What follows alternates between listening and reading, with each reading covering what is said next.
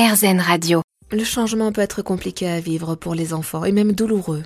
Pour nous conseiller et accompagner au mieux notre enfant à affronter en toute sérénité les étapes du changement, avec nous Nadège Larcher, psychologue, cofondatrice de l'atelier des parents et co-autrice avec Juliette Sauce de J'apprivoise les changements, déménagement, changement d'école, famille recomposée aux éditions Bayard Jeunesse. Bonjour Nadège. Bonjour Eva. Imaginons, mon fils a 4 ans, il a beaucoup, beaucoup trop de joujoux.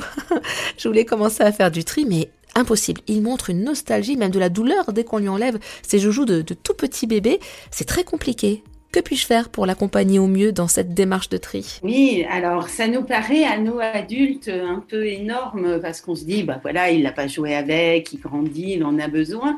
Mais euh, comme pour nous d'ailleurs, euh, les jouets, les peluches sont symboliques elle représente aussi euh, euh, des éléments, des souvenirs, de, de la réassurance, et puis euh, la possibilité éventuellement de revenir un petit peu en arrière, même si l'être humain se tourne assez facilement vers le futur, il aime bien de temps en temps pouvoir revenir faire des petits retours en arrière. C'est ce qu'on fait nous aussi adultes, hein, quand on vient regarder les photos des années précédentes, quand on a gardé des objets de notre enfance, de notre adolescence donc c'est la même chose pour nos enfants. Et effectivement, là, ce qu'il essaie de dire inconsciemment, c'est euh, maman me fait pas grandir trop vite, hein, m'oblige pas. Euh, trop rapidement à, quitter euh, ben, un âge dans lequel peut-être je me sens bien.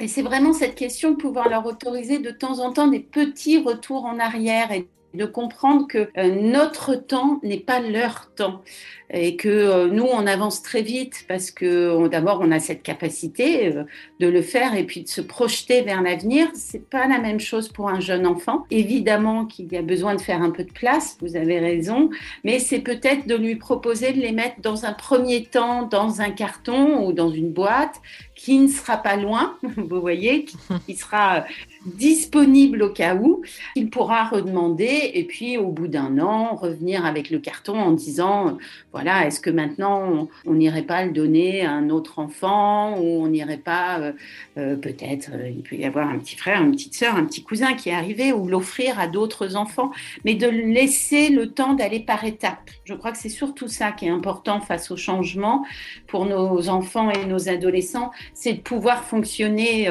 étape par étape. Imaginons, mon fils ira au CP à la rentrée prochaine et je découvre dans votre livre cet outil, la liste magique. Oui, l'idée de la liste magique, c'est de, pouvoir euh, commencer à se projeter et puis euh, pouvoir envisager ce qu'on aimerait euh, y trouver, ce qui serait important pour nous. C'est tout le problème de la projection face au changement et notamment avec les enfants. Il faut bien sûr les aider à apprivoiser le changement, à pouvoir euh, comprendre ce qui va leur arriver, mais il ne faut pas les projeter trop tôt non plus, parce que notre temps n'est pas le, leur, et pour eux, ça va prendre plus de temps. Ils vont avoir cette impression que le, temps euh, passe de façon différente. Donc, c'est souvent l'erreur que l'on fait d'ailleurs avec euh, l'entrée à l'école maternelle ou l'entrée au CP. On, leur propose plein de choses, on leur dit, tu vas voir, ça va être fantastique, tu vas rentrer à l'école, tu vas apprendre à lire, vas savoir faire plein de choses.